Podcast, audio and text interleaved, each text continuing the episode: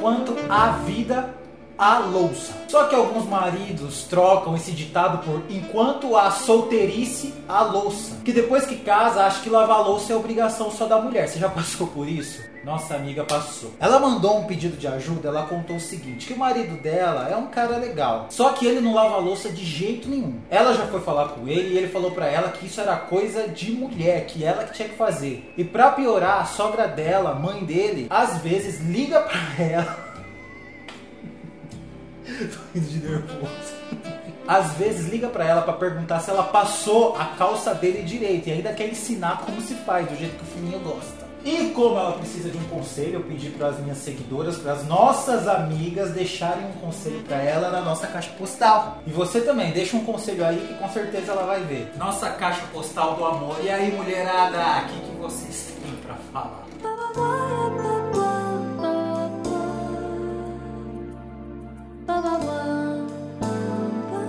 Pode deixar seu recado. Você simplesmente contrate uma pessoa para poder lhe ajudar nas tarefas que é da parte dele e ele não faz.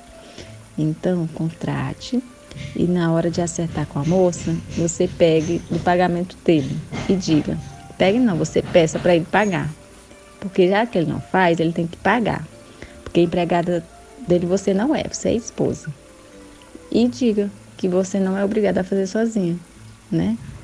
Que ou ele paga uma pessoa para lhe ajudar dentro de casa nas tarefas, ou ele faz a parte dele e economiza, né?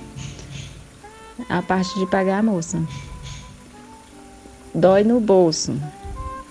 Para fazer para fazer eles aprender, tem que fazer doer no bolso.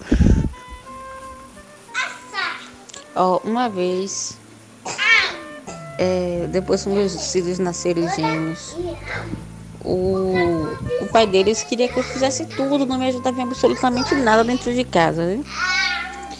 Aí eu disse, porra, pelo menos as roupas você lave. A máquina tá ali, é só pegar na roupa, botar, bater, bater e lavar. Não custa nada, é muita coisa para mim.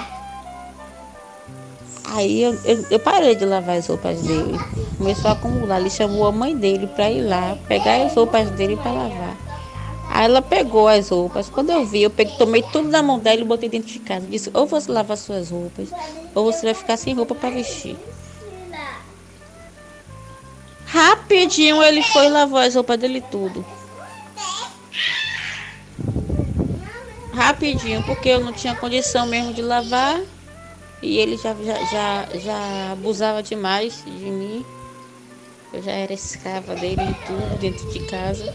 Bom, para mim, opinar nesse caso, eu não sei se eu saberia opinar, porque pelo menos aqui em casa eu sou mais rebelde. não vai fazer, eu também não vou fazer. Tem dia que eu acordo e eu não faço nada, não faço nem o café, nem nada. E ele pega e faz, porque ele viu que eu não vou fazer, né? E, e acaba acontecendo desse jeito. Graças a Deus aqui em casa ele faz o serviço de casa. Lógico, né, que não é igual a mulher, né, que é mais detalhista, porque aqui ele varre aonde o santo passa, né? Costumo dizer assim. Mas lava louça, faz comida, é, dá banho em criança também, quando a gente tinha filho menorzinho, né? Agora já cresceu, então não precisa ajudar nisso. E sempre ajudou, sempre fez tudo em casa por experiência própria, eu aconselho você a conversar com ele. Até porque o casamento ele tem que ser partilhado. E já que a mãe dele vai para te ensinar a passar as roupas dele, ela que passa, então, já que ela tá achando ruim a forma com que você faz. E se ele quiser que as coisas sejam feitas sem a ajuda dele, ele que pague uma diarista, porque você é esposa, você não é empregada doméstica. Tá bom, linda? Você arruma bem sexy e faz um videozinho pra ele. Agora eu vou ensinar pra você a regra básica da convivência. Lavar o pratinho quando você comer, limpar o banheiro que você também sujou, passar uma vassoura na casa não quebra mão de seu ninguém, fazer ajudar a esposa também não faz mal a seu ninguém, faz o vídeo e manda pra ele. Bora ver se ele se toca. Bom, eu no lugar dela, eu não ia fazer nada. Ia deixar juntar a louça, juntar a roupa. E na hora que ele falasse, ué, não vai arrumar, eu falasse, eu não. São duas pessoas que comem, duas pessoas que dormem, duas pessoas que usam tudo na casa. Se ficar só para um, fica pesado, né? Então, eu ia sentar do ladinho dele lá para assistir televisão e pronto. E na hora que a mãe dele chegasse para me ensinar como que passa a roupa, eu ia juntar a mala de roupa dele, entregar para ela e falar assim: então você passa lá na sua casa e traz bem passadinho, já que tem que ser assim. Porque aqui vai passar do meu jeito quando eu passar. Se tiver ruim, ou você passa ou ele passa. Não sou empregada, ele não me contratou. A gente casou. É um casamento, é uma parceria. Se estiver bom, ótimo. Se não, que ele termina de juntar a mala e leva para você passar do jeitinho que ele gosta. Isso acontecia bastante comigo. Até que eu coloquei para ele o tanto que isso é cansativo, porque até enquanto você não faz, você não sabe o quanto a dona de casa trabalha. E sentei com ele e a gente dividiu as tarefas entre mim, entre os filhos e entre ele.